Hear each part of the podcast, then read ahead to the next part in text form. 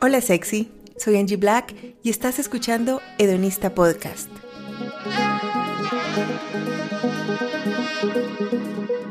Aquí se habla de lo que nadie habla, sexo, amor, placer y relaciones. Hedonista Podcast es patrocinado por Hedonista Love y Hedonista Sex Shop. Visita ya www.hedonista.love. Compra ese juguete que siempre has querido y accede a cursos y talleres que cambiarán tu vida personal e íntima. En Hedonista Podcast usamos palabras explícitas. Si estás en compañía de menores, por favor, usa audífonos. Recuerda compartir este podcast y seguirme en mis redes sociales arroba. Y si mi contenido te ha servido para crecer como persona y quieres apoyarme, ve al enlace que encontrarás en la descripción de este episodio.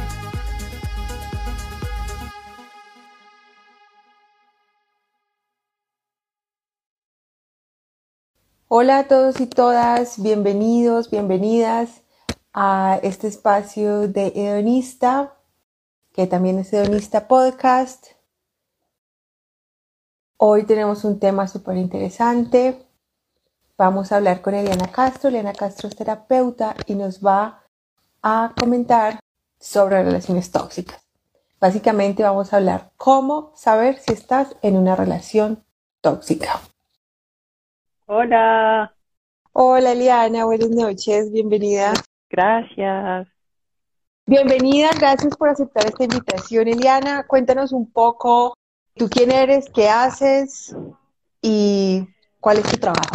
Bien, perfecto. Bueno, yo me llamo Eliana Castro Gutiérrez, estoy muy feliz de estar aquí con ustedes. Qué linda invitación de, de Angie, de Hedonista Podcast. les cuento, yo soy psicóloga, soy terapeuta y trabajo todo lo que tiene que ver con relaciones afectivas de los seres humanos, pareja, familia, amistades. Trabajo en torno a eso, temas de bienestar, trabajo con herramientas holísticas también, trabajo también con medicinas de la madre tierra en torno a esos temas de, la vida afectiva de los seres humanos. A eso me dedico. Qué bueno, me encanta. Si no siguen a Eliana, síganla eh, en Instagram como Eli rayita abajo imaginario. Tiene contenido súper chévere. Ok, entremos en el, entremos en el tema. Yo lo puse como título, cómo saber si estás en una relación tóxica. Eh, y creo que como que a veces este término genera un poco de, eh, de, confusiones porque me han preguntado como cuál es la diferencia entre una relación tóxica y abusiva, o hay gente que dice como relaciones no sanas. Entonces, si de pronto como nos puedes explicar un poquito según tu conocimiento si está bien decir relaciones tóxicas, o si se debe decir relaciones abusivas, o si se debe decir, no sé, relaciones conflictivas, o, cualquier término está bien. Bien, bueno, a mí me gusta mucho relaciones conflictivas y abusivas. Esa es la, la, mejor forma para mí como terapeuta y esa es la forma en la que yo en los espacios de sanación trabajo el término. ¿Por qué no me gusta la palabra tóxica? Porque siento que también cuando nos referimos, cuando lo utilizamos y englobamos nuestras relaciones en torno a esa palabra, lo que estamos queriendo decir es básicamente que esta persona, a ver, vayamos un poco al concepto de tóxico socialmente, lo que significa. Entonces, para mí, las únicas cosas tóxicas son las sustancias, algunos elementos químicos, eso para mí es tóxico. Pero las personas en el relacionamiento humano que tenemos, para mí no cabe ese concepto. Cabe que no tenemos las herramientas para a veces manejar algunas situaciones en nuestras relaciones, eh, que tenemos patrones aprendidos súper complejos y súper violentos, eh, que también hacemos parte de una sociedad mega machista que también nos enseña a manejar nuestras relaciones de cierta manera y a posicionarnos desde ciertos lugares de poder. Por supuesto, sin invisibilizar que también estas dinámicas de las relaciones tóxicas eh, también suceden en relaciones Em, homosexuales o en, relaciones también de, mujeres hacia hombres. Es decir, esto existe en todos sus matices, sabores y colores, porque nadie, absolutamente nadie, hablando un poco desde el género y, y desde el sexo, está exento de tener prácticas violentas abusivas, problemáticas dentro de sus relaciones. Entonces, ahora también respondiendo un poquito a lo que dice Angie, em, yo pienso que las relaciones tóxicas, para poder clasificar esa relación como tóxica, ya tiene que haber comportamientos abusivos. Es decir, si no hay comportamientos abusivos, pues no es tanto una relación tóxica. Porque, ¿qué pasa? Cuando yo comienzo a manejar mi relación de forma problemática contigo o, por ejemplo, si tengo una relación que no es normativa, eh, pues a partir de ese momento yo comienzo a relacionarme de forma abusiva, de forma retadora contigo y este, esta, este intercambio de nuestro, entre nuestro vínculo se comienza a retroalimentar. ¿Esto qué quiere decir? Que es algo que ahorita Angie les va a compartir, que es muy interesante y que siento que es un conocimiento que debemos tener, que es precisamente la rueda de las violencias. Y es es un círculo, es una rueda que se retroalimenta. Entonces, ¿qué pasa? Cuando tú comienzas con esos comportamientos abusivos, alguna de las dos partes o de las varias partes, dependiendo del estilo de relación, eh, pues yo tengo que retroalimentar esas prácticas, porque si no, no se sostiene ese círculo. ¿Bien? Entonces, ojo, aquí hago un comentario súper importante. No estoy queriendo decir que, ah, claro, entonces el man te pegó y tú al otro día también le pegaste. Entonces, ves, ahí tienes, es culpa tuya. No, para nada. No estoy queriendo decir y, hago esta corrección súper importante, este ojo en el camino, para que no desviemos la, vista hacia donde no es. Lo que quiero decir es que estos círculos de abuso, de violencia, de tener relaciones abusivas, de tener relaciones problemáticas, pues es, es, un proceso que se tiene que retroalimentar y sostener de, entre ambas partes. La parte que está teniendo todos los comportamientos manipuladores, groseros, transgresores, y la otra parte que es la que los recibe. Si no hay una persona que los recibiera, el vínculo no se sostiene.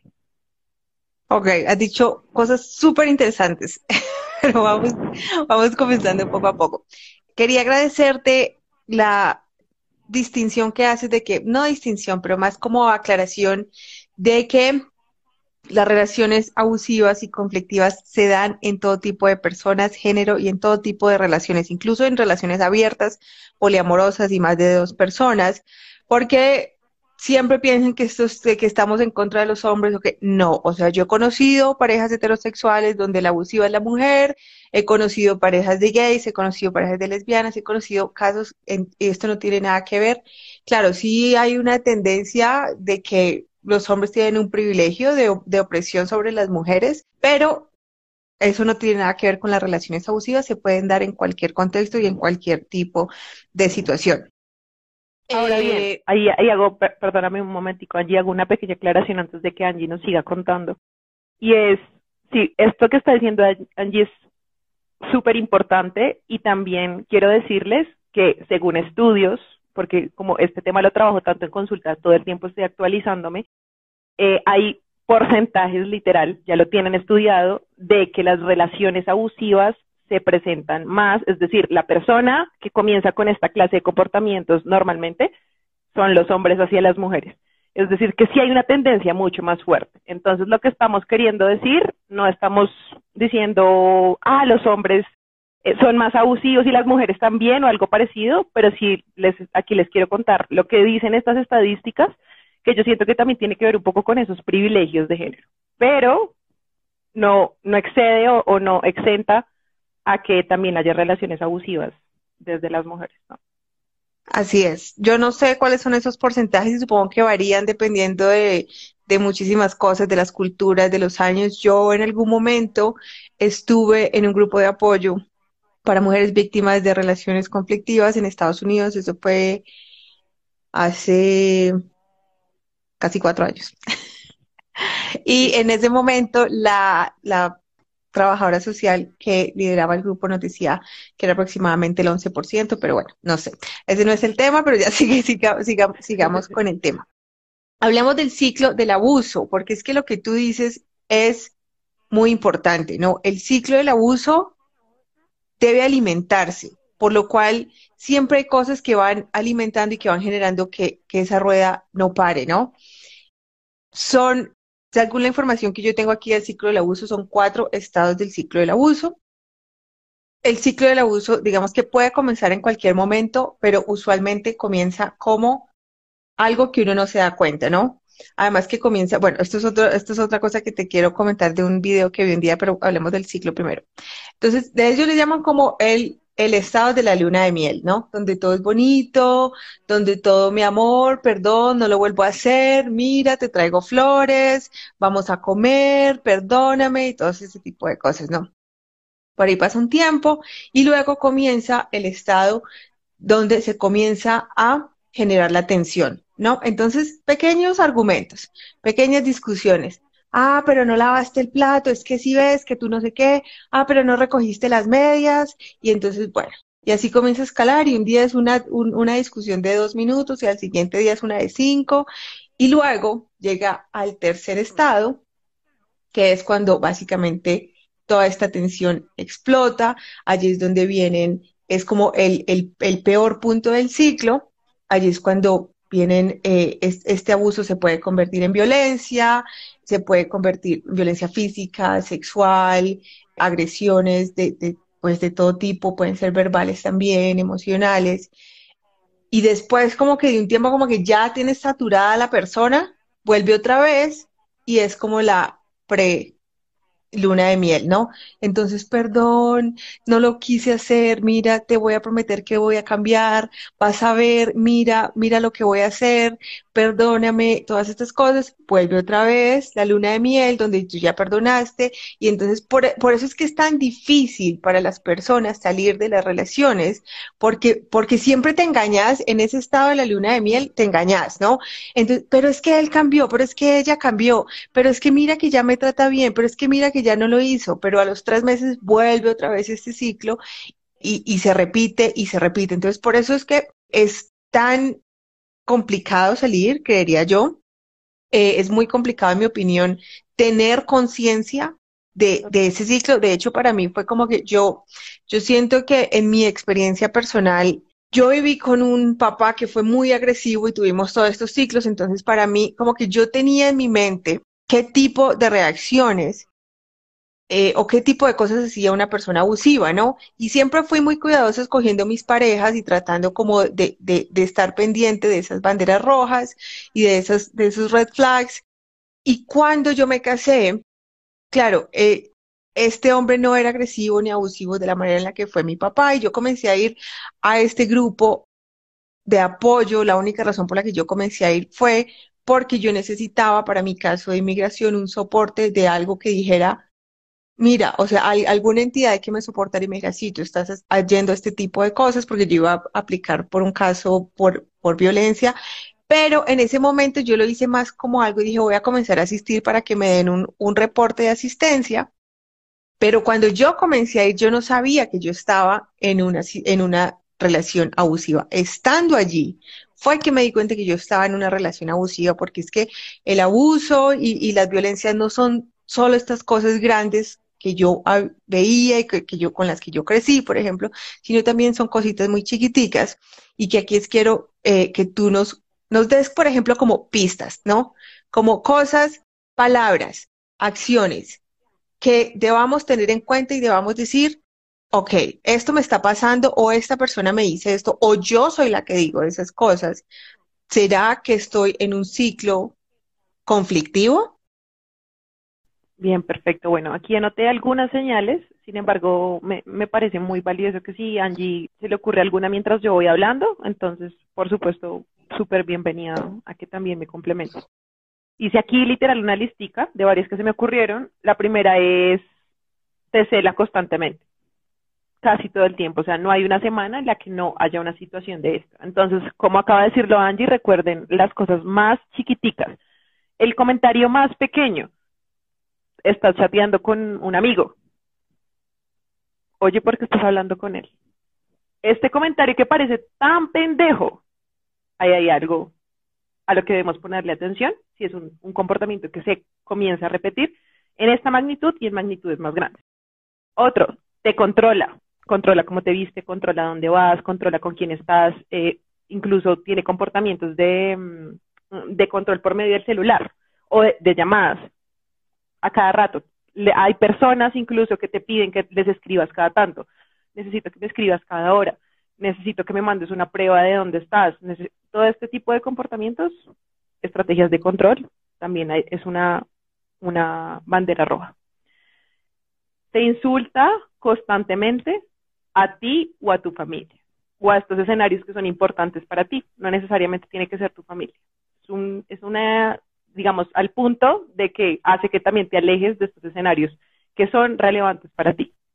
Te ofende todo el tiempo, te amenaza. Si tú haces esto, va a pasar tal cosa. Al punto de que tú también dejas de hacer otro montón de cosas que son valiosas para ti, o incluso cosas que tienen que ver con tu supervivencia, las dejas de hacer. Te hace bromas hirientes, utiliza información que tú le has compartido, que es información muy, muy, muy, muy íntima de tu, de tu vida, para hacerte sentir mal. Esas son las que se me ocurren, que siento que son como las más, más, más constantes, mi querida Angie. Aquí alguien eh, nos escribe otra que me parece súper importante, dice, la invalidación de las emociones de uno y hacerlo dudar a uno de la verdad. Yo recuerdo que yo tenía una amiga que me llamaba y me decía, Angie, decime la verdad, ¿vos pensás que yo estoy loca por esto? Porque el marido le decía, estás loca de mente, tenés que ir a un psiquiatra y ella se comenzó a comer el cuento. Entonces, por ejemplo, eso es una, ¿no? La invalidación de las emociones me parece súper importante. Y recuerdo, por ejemplo, que eso me pasó a mí, eh, digamos, por ejemplo, que alguna vez tenía discusiones y te acuerdo una vez que de verdad como que yo sin querer la había cagado y le estaba pidiendo disculpas y el mame, y yo le decía como, lo siento, y el mame decía, ay no, vos no lo sentís de verdad, y yo, o sea, yo de verdad lo sentía, y el man como que, y yo de acuerdo que eso me hizo sentir a mí como muy, como, vení, de verdad me estoy disculpando, y el man me decía como que, ay no, no, no, yo sé que vos no lo sentís de verdad, y yo, como que ese tipo de cosas son, son, y son pequeñitas, pero luego me di cuenta que que me estaba violentando verbalmente y emocionalmente diciéndome ese tipo de cosas. Yo creo como que las más comunes, eh, tú las acabas, las acabas de, decir, más o menos que era como lo que yo tenía aquí también. Quiero preguntarte una cosa, porque es que, claro. porque hay personas, por ejemplo, que nunca han sido abusivas y de un momento a otro se convierten abusivas. Como que, ¿de dónde, de dónde sale esto, no? Porque es que de verdad, eh, recuerdo una historia de un TED Talk que vi la otra vez de una señora hablando de relaciones abusivas. Voy a ver si lo puedo encontrar con la traducción en español y lo posteo. Porque ella decía como que, o sea, se casa con este hombre, se casó con este hombre, que era pues un buen hombre, durante su noviazgo nunca tuvieron problemas, Después de un tiempo de casados, ellos como que vivían dentro de la ciudad de Nueva York y después de un tiempo de casados, el mal le dice, no, mira, formemos una familia, pero entonces vámonos a vivir hacia las afueras de la ciudad, porque vivir aquí es muy caro, entonces se van a vivir a las afueras de la ciudad, ella renuncia a su trabajo, comienza a dedicarse a la casa y entonces luego como que van pasando situaciones como que lo primero fue que ella comenzó a como a alejar de todo, ¿no? La sacó de su círculo de trabajo, pero esto fue algo, ella dice, que sucedió en años, literalmente en años. Ya cuando la vieja no tenía apoyo, no tenía soporte, no tenía nada, entonces ahí comenzaron las agresiones verbales, luego comenzaron las agresiones físicas, la vieja estaba en el medio de la nada, ya estaba demasiado aislada, ya era, ya era muy, y ya habían pasado muchos años, ¿no? Entonces ella dice como que no, es muy difícil porque es tan lento el proceso que no te das cuenta, ¿no? Y de hecho hay una metáfora para eso y dice, vos coges una rana y la pones en agua hirviendo, se muere inmediatamente, pero si coges una rana y la pones en agua fría y pones, pones esa olla donde está la rana con agua fría encima de un fogón y lo prendes a fuego bajito, bajito, que se vaya calentando muy lento, el agua va a llegar a hervir en algún momento y la rana no se va a morir porque se va a acostumbrar al calor que, se va incrementando, ¿no? Y eso mismo pasa con las relaciones. Entonces, por eso también es tan difícil. Ya cuando estás en ese momento, se crea ese ciclo, entonces estás súper metido y no te das cuenta de muchísimas cosas. Pero volviendo a mi pregunta, ¿por qué gente que vos no tienes ni idea ni te imaginas que pueden llegar así de un momento a otro, comienzan a desarrollar este tipo de, manera de relacionarse y este tipo de comportamientos.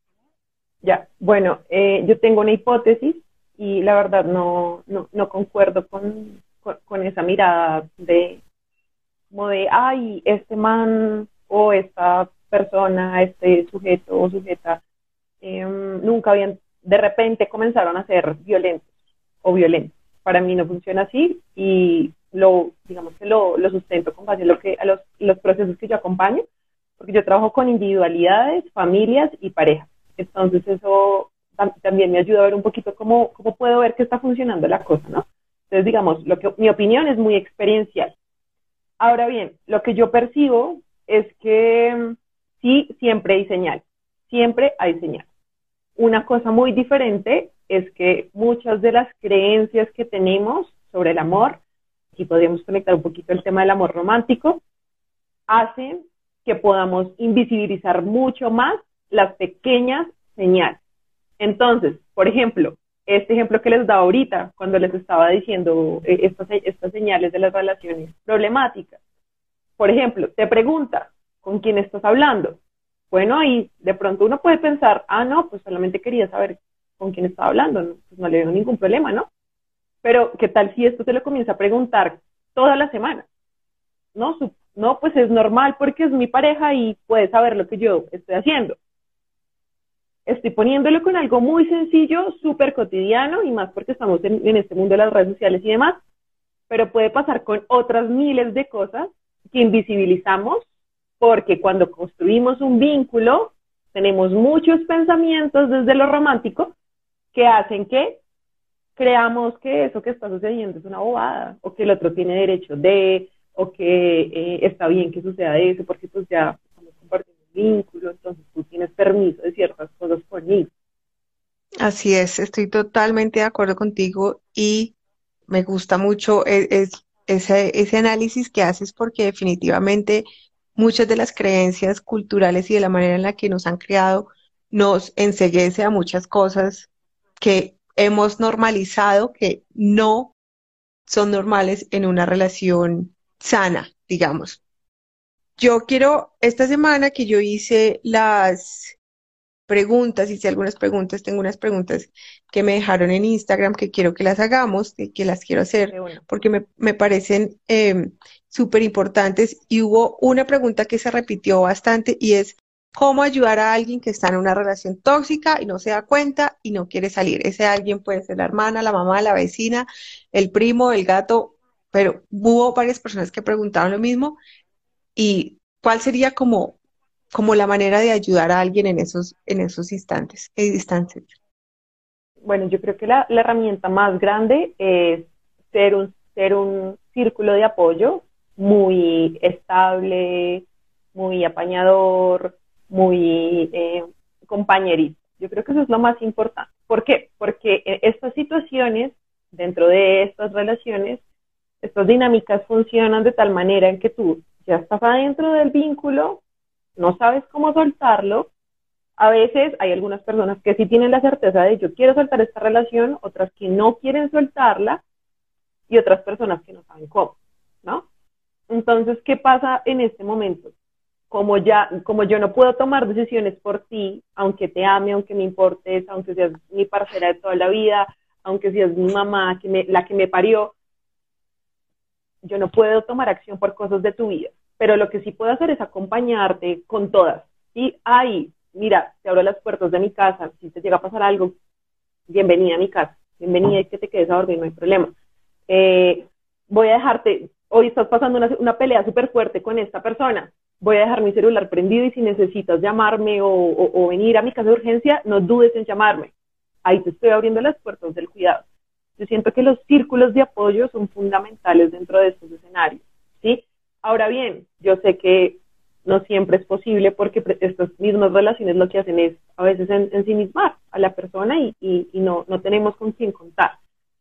Pero viéndolo desde este lugar, si tienen con quién contar, así sea una sola persona, ser, eso, ser un soporte de bienestar, un soporte firme, un soporte que en serio está ahí como con todo el cariño del mundo. Por supuesto con límites también, ¿no?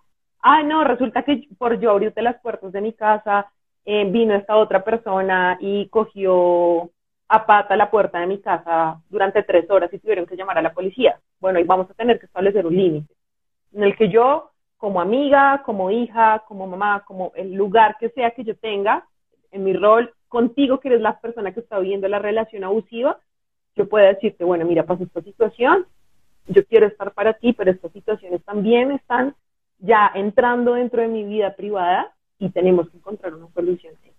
Bien, esas soluciones puede ser acordar algo, otra solución puede ser alejarnos. Bien, es un camino. Eso quería decir porque es que eh, yo siento que hay gente, yo no diría que hay gente que le gusta estar en esas relaciones, pienso que hay gente que no llega a tener el estado de conciencia suficiente para de verdad decir, ok, esto de verdad no está bien, o gente que lo sabe, pero en el fondo tienen muchísimo miedo de salirse. Y porque también salirse de eso requiere de muchísima fuerza y, de, es, es, muy difícil porque, porque existe el miedo a lo desconocido y todas esas cosas. Y yo pienso que esto lo digo como experiencia personal. Yo tuve una amiga que tuvo un esposo muy, muy abusivo, muy abusivo.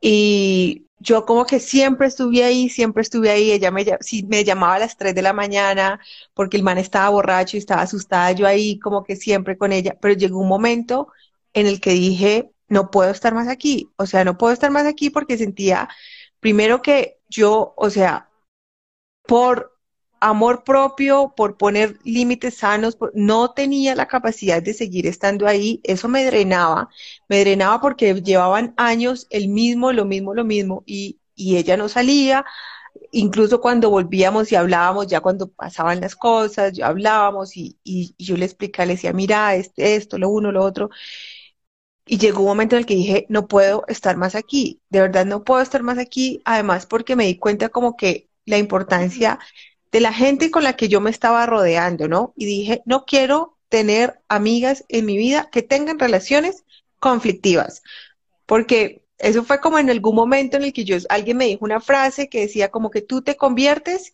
en, eh, en el promedio de las cinco personas con las que pasas más tiempo o con las que más compartes en tu vida. Y yo dije, yo no quiero ser el promedio de amigas que tienen relaciones conflictivas. Quiero tener gente con relaciones sanas y quiero convertirme en una persona eh, de relaciones sanas. Claro, esta es, ella llegó un momento en el que yo le dije, mira, o sea, si de verdad te vas a ir o lo que sea, como que ya, si algo me puedes llamar y te mando, te doy herramientas, te ayudo a buscarte un psicólogo. eso es como lo único que puedo hacer, pero estar ahí escuchándole las chilladas y las chilladas después de años, no podía, no podía por muchísimas razones, no podía porque me estaba drenando, no podía porque no era mi responsabilidad, porque no era mi trabajo, porque yo no tengo las herramientas que puede tener un terapeuta, ¿no? Porque sentía como que me, me frustraba demasiado. Ajá, entonces pienso como que, listo, estar, estar, estar ahí es bien y es una manera de apoyar a la gente, pero también no estar es una decisión válida porque finalmente, finalmente, o sea, es como, yo siento que es como cuando alguien tiene depresión, que esto es un tema muy diferente, pero, o sea, si alguien está deprimido al punto de suicidarse, se va a suicidar, sea lo que sea, ¿no? O si esa persona no decide buscar ayuda profesional, no hay nada que, no hay nada que uno pueda hacer más que uno, que uno querer y yo pienso que es también importante porque nos echamos culpas, porque entre nosotros como que es muy normal, ay, pero es que ella sigue ahí, pero es que yo necesito sacarla. Yo pienso que sacar a alguien como tal es imposible. Es posible que vos, los, que vos saques a alguien de una casa, sí, pero va a volver. No, va a volver. Y el problema es que una termina siendo la que la otra persona odia, ¿no? Entonces la persona abusiva dentro de la pareja te termina odiando porque vos recibiste a la víctima y luego entonces que no sé qué, que vos, que vos quieres dañar esta relación. Entonces yo pienso que también es importante como aclarar que decidir no estar o decidir poner límites es válido también. Totalmente, sí. Y yo siento que para recoger un poquito la respuesta a esta pregunta podría ser como, bueno, estar, apañar al otro, ser, ser un círculo de cuidado lindo para el otro, de firmeza, pero también el tema de los límites es fundamental. Hay que cuidarnos, porque yo no puedo acompañarte a ti si, si a ver, ¿cuál es una muy buena señal? Justo ese ejemplo que está dando Angie es perfecto.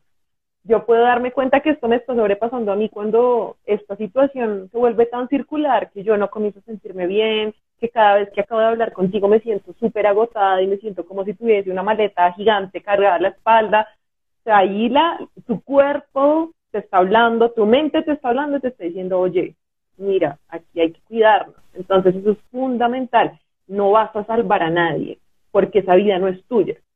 Tú tienes permiso y herramientas para transformar la tuya. La de los demás no vas a poder, así ames profundamente esa persona. Eso es cierto. Aquí hay otra pregunta y dice, sería interesante hablar de cómo el sexo empieza a volverse tóxico con actitudes de venganza o castigo. Porque es que a veces como que esas, y me parece súper interesante esto, porque esas señales a veces eh, no son solo señales, por ejemplo, de cosas que te digan, pero son también señales de acciones, de manipularte, por ejemplo, con sexo, ¿no? De decirte, eh, no sé, ah, pero es que no quieres tener sexo conmigo por esta y esta razón, o, o esto te hace una perra, o un, o un o no sé, como ese tipo de cosas. ¿Qué nos podrías decir como de la relación entre la sexualidad y las relaciones conflictivas?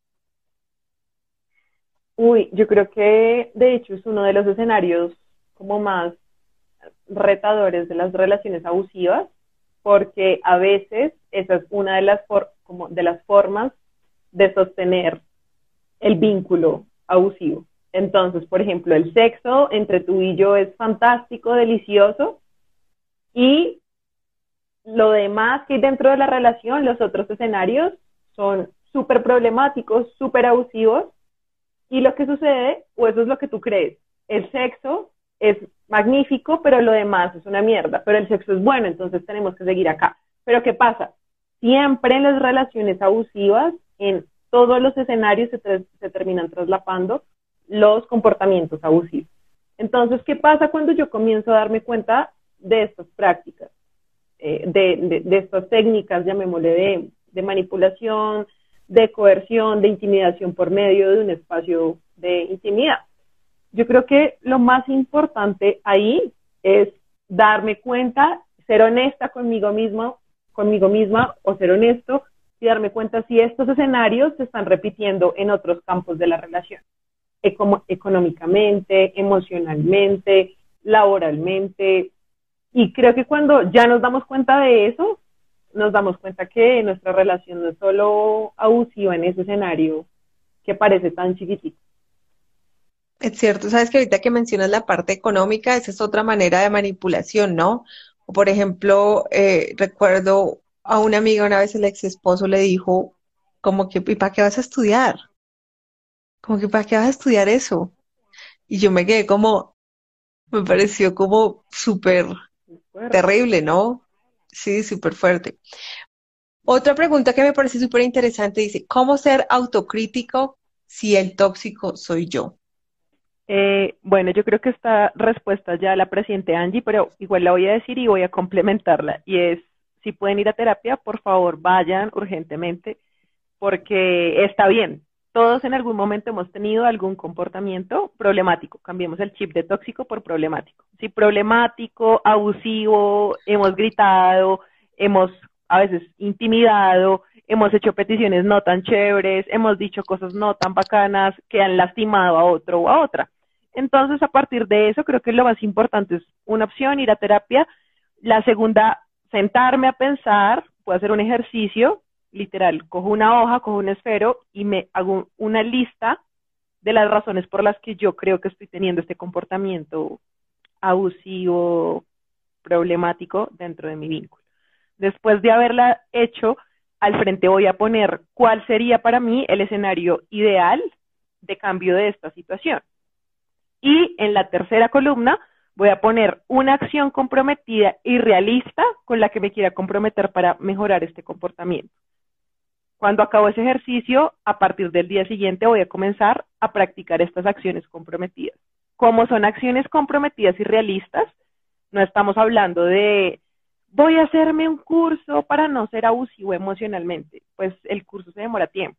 ¿sí? O sea, tienes que comenzar con cosas pequeñas. Eh, listo, la meta que me pongo es no voy a llamar, todas las noches estoy llamando, o, perdón, decidí crearme un perfil falso para vigilar a mi pareja. Entonces, lo que voy a hacer es que estoy revisando ese perfil 10 veces al día, voy a comenzar a, bajarle a este comportamiento, voy a revisarlo 5 de 10. Me voy a poner ese reto porque en serio es importante para mí, porque quiero cambiarlo, porque sé que me estoy haciendo daño y le estoy haciendo daño al otro o a la otra.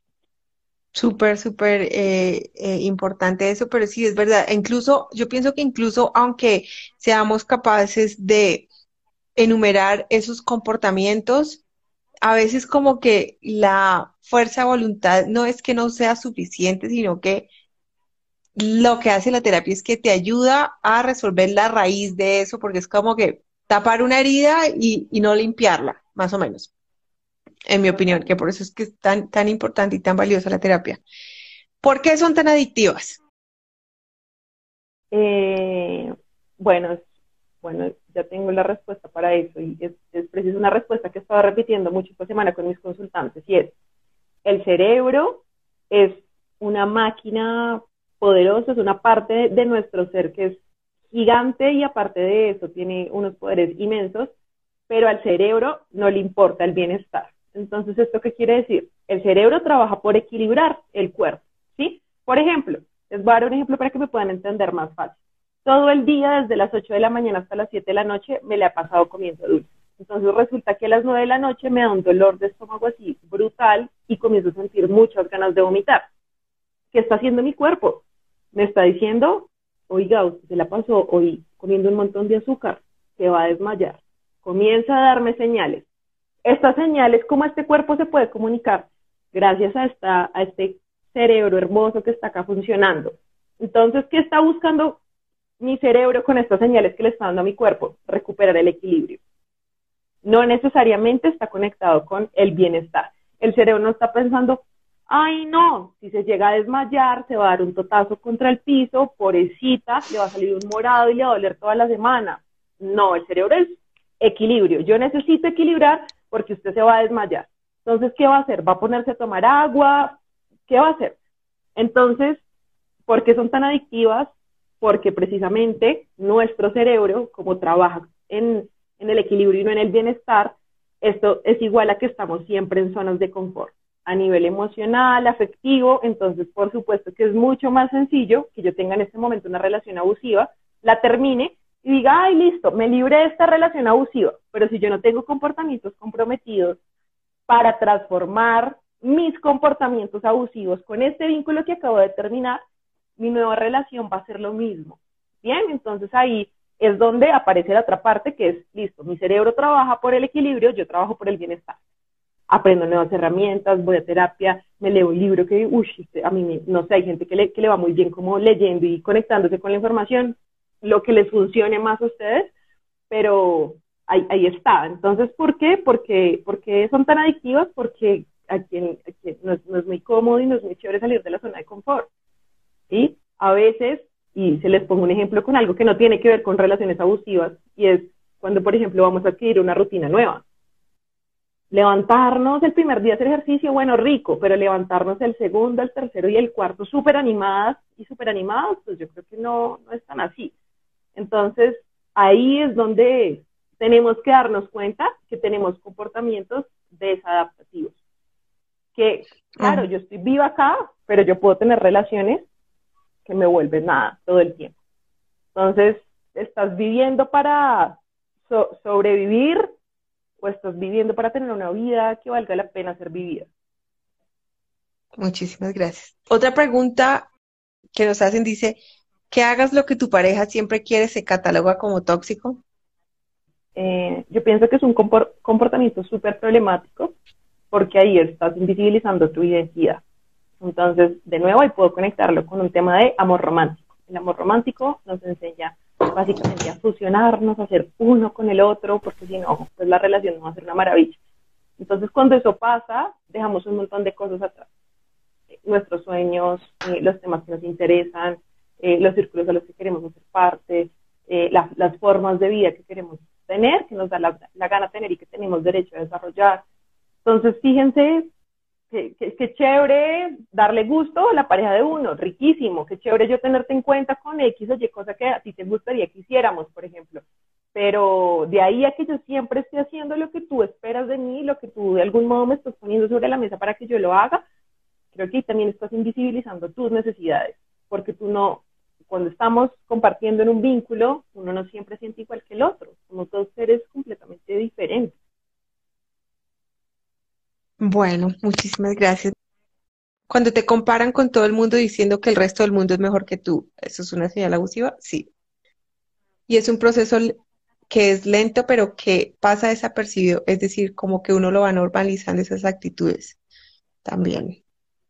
Si uno deja de ser ese apoyo, se siente culpable y además a uno le empieza a molestar que esa persona no quiera salir de ese círculo vicioso pero sabes que yo pienso que eso también viene de estas ideas que nos han metido, especialmente a las mujeres, de que, de que somos salvadoras, de que estamos para ayudar a los demás, de culparnos por todo, porque a nosotras nos han metido la culpa, así súper, súper adentro nos han metido la culpa, y, y uno, o sea, y tenemos que entender que cada quien, cada persona es dueña de su vida y de su destino, y si alguien no quiere salir de una situación específica, no hay nada que nadie pueda hacer ni nada que nos culpabilice. Total, yo creo que ahí lo más importante y con el dolor en el alma, porque a veces son personas que queremos un montón, eh, pues hay que trabajar mucho en, recordar eso, como yo soy dueña de mi propia vida y por esa razón no soy dueña de otras vidas. Y tengo que acompañarte en ese norte que tú estás eligiendo, así sea de lejos. Exactamente. Exactamente. Sí, puede ser, por ejemplo, como que, eh, no, no sé, yo en, algún, en algún momento, como me di cuenta de que yo no podía seguirlo haciendo, o, o, en, o incluso cuando me llega gente y me hace preguntas que yo sé que no puedo por mi salud mental, eh, o, casos que en los que yo no me puedo eh, involucrar, la forma en la que yo ayudo es, ok, te busco una psicóloga, te busco un grupo de apoyo, porque muchas veces, miren, esto va a sonar horrible, pero muchísimas veces la gente solo quiere es tener a alguien para quejarse y para llamar la atención. Y de verdad no quieren, no quieren tomar, tomar esos pasos. Digo, si alguien, mire, por ejemplo, hay muchos grupos, hay muchas opciones. Yo soy buena como que buscando recursos, en eso soy buena. Y a eso le puedo dedicar unos minutos y decirle, mira, llama a este número, habla con esta persona, o puedo decir aquí, pero de ahí a invertirle más tiempo, no, no, no siento que no es pues lo que, lo que yo quiero hacer en estos momentos. Eh, alguien, Julie nos pregunta, ¿qué libros nos puede recomendar para aprender a identificar esos momentos tóxicos y saber poner un límite? Mm, yo creo que la verdad, uno para comenzar, que creo que puede ser interesante, como para comenzar a hacerse planteamientos primero sobre el amor romántico, porque yo creo que mucho de lo que vivimos dentro de las relaciones afectivas tiene que ver mucho con eso. Entonces yo creo que podría ser uno de Coral Herrera, de mujeres que ya no sufren por amor y, y hombres que ya no hacen sufrir por amor. Están para los dos, pueden leerse los dos. Eh, de hecho, creo que ya se están consiguiendo en PDF, entonces son una muy buena opción o también lo pueden comprar. Me parece que es una muy buena herramienta de inicio. Bien, me parece que es importante comenzar con herramientas que, con las que podamos conectarnos de forma muy sencilla, como muy práctica, porque el conocimiento tiene que ser para todos y todas. Entonces creo que eso es una muy buena herramienta. Gracias, Eliana. Em, alguien más nos dice aquí, yo soy súper celosa y me molesta mucho porque me autonombro feminista. No lo entiendo. bueno, pues nombrarnos como feministas no significa que no vamos a sentir situaciones que no nos agradan o con las que no nos gustaría identificarnos. Más bien lo que está despertando esa sensación en ti, esas emociones que estás sintiendo con el tema de ser, de sentirte celosa y de ser celosa, eh, pues ahí te está mostrando un lugar de trabajo en ti, ¿sí? Cuando a mí me activa algo emocionalmente es, bueno, aquí tengo una opción de mejorar esta vaina, ¿sí? Porque no me gusta cómo se siente, yo quiero cambiar esto hay una oportunidad de cambio. Esa es la, palabra más importante, oportunidad, sobre todo cuando identificamos que hay algo que podemos transformar antes de hacernos daño y antes de hacerle daño a los demás, ¿no? O si ya la embarramos, pues entonces tomemos medidas de cambio. Eso que dices me gusta mucho porque finalmente yo pienso que como que cuando comenzamos a tener problemas, bueno, en general en la vida, pero en este caso específicamente hablando de las relaciones, eso nos dice algo eh, que nos está pasando a, a cada persona adentro, ¿no? Como que, oiga, mire, hay algo aquí que resolver. Eh, y es normal porque somos humanos, porque hemos crecido sin herramientas de relacionarnos, sin, sin herramientas de comunicación, de amor propio, y es normal, pero es chévere también aceptar que necesitamos de herramientas y de ayudas externas y profesionales para superar este tipo de cosas. De acuerdo.